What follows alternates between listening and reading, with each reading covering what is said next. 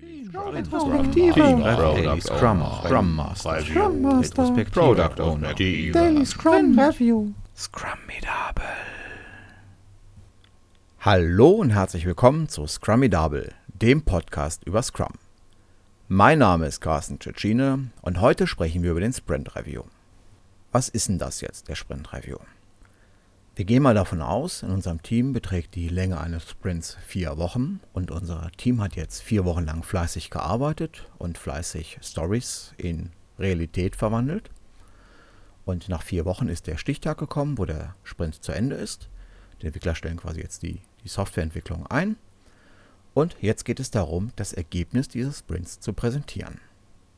Und diese Präsentation findet in genau diesem besagten Sprint Review statt.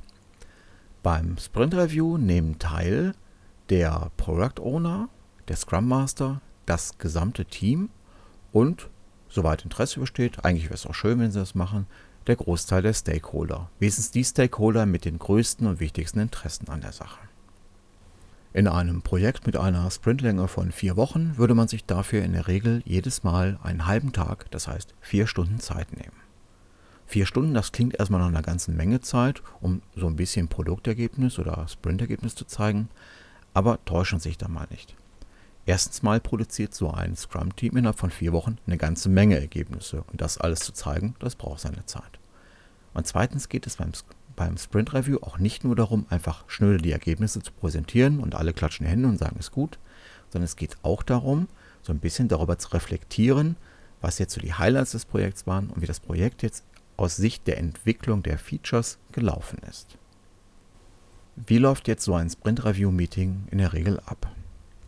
Zu Beginn stellt der Scrum Master in der Regel erst einmal die beim Sprint Planning Meeting beschlossenen Sprint-Ziele vor, um allen nochmal Erinnerung zu rufen, was für die letzten vier Wochen eigentlich als Erreichung geplant war. Als nächstes hat das Team Gelegenheit, in Form verschiedener Medien, zum Beispiel PowerPoint-Präsentationen oder einfach so mit freier Rede, dem Product Owner und auch den anwesenden Stakeholdern so ein bisschen darüber zu berichten, wie die letzten vier Wochen gelaufen sind und dabei vor allem auch Hindernisse und Probleme anzusprechen, die das Team eventuell behindert haben sollten. Und danach, wenn das alles schön gelaufen ist, dann geht es eigentlich ans Eingemachte, dann zeigt das Team tatsächlich die Produktergebnisse oder die, die Sprint-Ergebnisse. Und zwar nicht in Form von PowerPoint-Präsentationen, sondern live am Rechner. Dazu nimmt das Team den letzten, ich hoffe ja mal glatt gelaufenen Bild von, vom Entwicklungsrechner und zeigt das direkt auf einem Rechner, wo dieser Bild installiert worden ist. Dabei wäre es besonders schön, wenn nicht die Teammitglieder selber alles nur zeigen, sondern wenn der Product Owner und auch die Stakeholder selber Gelegenheit haben, verschiedene Features auszuprobieren. Der Product Owner seinerseits hat ja eine Liste von Features, von Stories, die ursprünglich mal geplant worden sind, dass die in diesem Sprint umgesetzt werden sollten. Diese Liste hat er hoffentlich dabei. Und seine Aufgabe ist es jetzt auch, diese Liste durchzugehen und sich die entsprechenden Features jetzt live am System zeigen zu lassen oder selber auszuprobieren. Dabei geht es jetzt nicht darum, einen technischen Abnahmetest oder einen Integrationstest zu machen. Das Thema Testen behandeln wir nochmal separat, weil das ist relativ komplex in Scrum. Nein, worum es hier geht, ist, dass der Product Owner jetzt einen Abgleich macht, eine Kontrolle macht, welche der ursprünglich geplanten Stories in diesem Sprint tatsächlich vollständig umgesetzt wurden. Dabei liegt die Betonung wirklich auf dem Wort vollständig. Stories, die bloß halb oder zu drei Viertel umgesetzt worden sind, gelten als nicht vollständig erfüllt und werden damit auch nicht abgenommen. Und so arbeitet sich der Product Owner jetzt durch seine Liste durch mit den Stories, macht schön Haken dran, wo er sagt, okay, das habe ich gesehen, das habe ich gesehen, das habe ich gesehen und das tut auch erstmal so. Wie, wie schon gerade gesagt, das ist kein technischer Teiltest mit maximal Minimalwerten oder so. Und da macht er die Haken dran und da, wo er sagt, da fehlt aber noch dieses, da fehlt aber jenes oder das habe ich mir anders vorgestellt, das kann, können wir so nicht verwenden, da macht er eben keinen Haken dran. Und diese Dinge gelten nicht als abgenommen und diese Stories diese Anforderungen wandern zurück ins Product Backlog. Wahrscheinlich mit einer sehr hohen, hohen Priorität, denn die hatten sie auch vorher schon, sonst wären sie jetzt nicht eingeplant gewesen. Aber das muss der Product Owner jeweils im Einzelnen entscheiden, wie hoch jetzt tatsächlich die neue aktuelle Priorität ist. Jetzt haben wir hier aber nicht nur den Product Owner, der jetzt seine Liste durchgeht und Häkchen macht oder nicht Häkchen macht, sondern wir haben auch die Stakeholder und auch diese sind aufgefordert, sich dies, das Ergebnis anzugucken und sich die einzelnen Stories, die einzelnen Features zeigen zu lassen und auch dazu durchaus ihr Feedback zurückzugeben. Generell gilt für das ganze Sprint Review Meeting, sachliche und hilfreiche Kritik ist nicht nur erlaubt, sondern gewünscht. Denn es geht uns hier tatsächlich darum, Feedback von den Stakeholdern und vom Product Owner zu bekommen. Das bedeutet jetzt aber nicht, wenn jetzt die Leute aus dem Marketing zum Beispiel sagen, oh, das sieht ja eigentlich ganz toll aus, aber das hätte eigentlich, die Buttons hätten alle grün sein müssen oder dieses oder jenes, dass jetzt man sofort sagen muss, nein, die Story ist nicht erfüllt, zurück damit. Nein, es kann durchaus sein, dass der Product sagt, nein, so wie die Story ursprünglich beschrieben war, ist sie erfüllt. Aber diese Anforderungen, das sind quasi neue Anforderungen. Und das heißt, auf diesem Review-Meeting entsteht durchaus wieder Input in Form neuer Anforderungen, neuer Wünsche für das Product Backlog. Und ich hatte auch schon gesagt, das Team ist ja aufgefordert, auch bei der Präsentation seiner Ergebnisse auch auf Probleme und Hindernisse einzugehen. Und damit ist dieses Meeting auch durchaus ein geeigneter Punkt, um solche Probleme und Hindernisse an die Stakeholder zu adressieren. Vor allem die Punkte, die mit den Stakeholdern zusammenhängen wo die Stakeholder entsprechenden Einfluss hätten. So, und irgendwann hat der Product Owner seine Liste durch.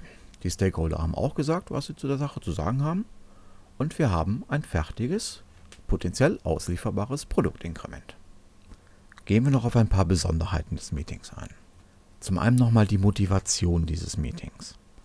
Es ist einerseits ganz klar eine Form von Erfolgskontrolle.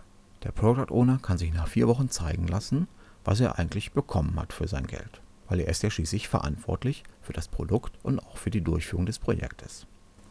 Hier geht es aber nicht nur um die Kontrolle, ob sich das Geld, was bisher investiert wurde, auch tatsächlich gelohnt hat, sondern alle Beteiligten am Projekt, inklusive der Stakeholder, haben hier gemeinsam die Möglichkeit, zusammen festzustellen, wo steht das Projekt tatsächlich.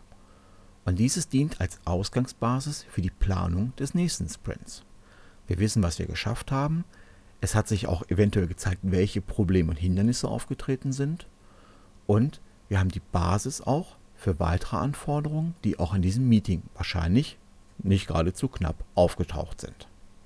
Das Ergebnis dieses Meetings sind also in der Regel nicht nur nicht abgeschlossene Stories, die zurück ins Product Backlog gegangen sind, sondern auch in der Regel eine ganze Menge neue Anforderungen.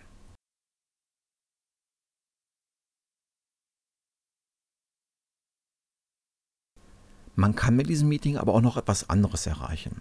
Hendrik Knieberg in seinem genialen Buch Scrum and XP from the Trenches beschreibt zum Beispiel, dass bei ihnen diese Review-Meetings als eine Art Happening aufgezogen werden.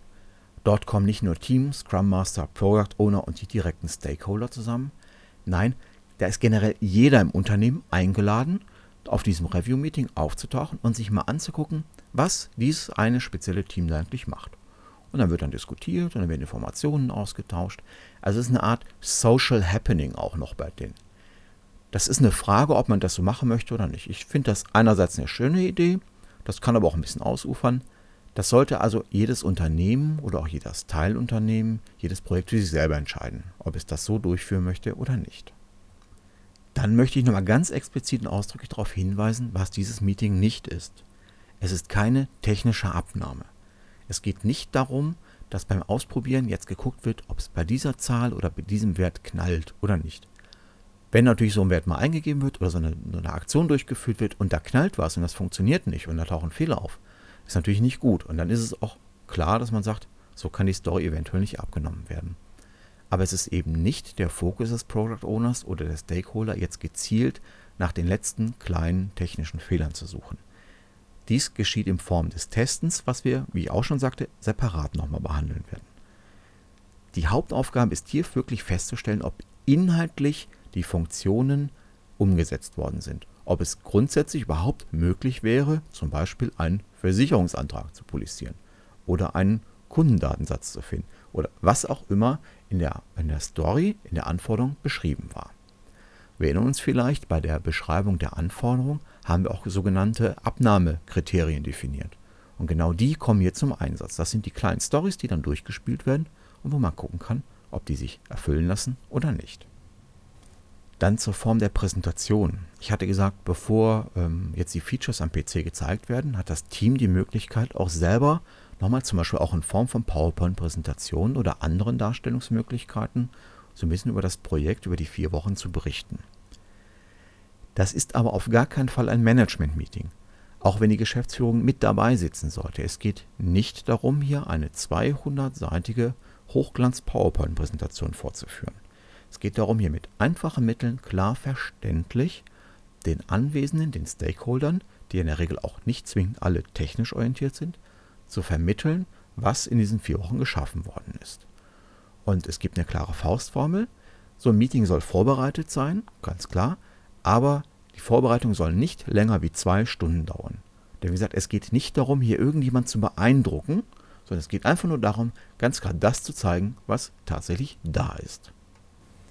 Und bei der Präsentation des Ergebnisses am Rechner, jetzt die Features, wo der Product Owner und die Stakeholder auch selber ausprobieren können, bitte wirklich den letzten aktuellen Bild vom Entwicklungsserver nehmen. Es ist nicht hilfreich, hier noch schnell was, was ein Entwickler an seinem PC noch schnell gefixt hat und da so, weil das ist nicht das Ergebnis. Am Stichtag irgendwie 12 Uhr oder wann immer man gesagt hat, jetzt ist die Entwicklung zu Ende, das zählt. Das, der letzte Bild, der da gemacht worden ist, das ist das, was gezeigt wird, weil auch das das ist, was der potenziell auslieferbare Produktinkrement wäre. Sehr misstrauisch sollten da wirklich ein Product Owner und ein Stakeholder werden, wenn dann so ein Entwickler sagt, ja, da geht er sich, aber an meinem Rechner kann ich das zeigen.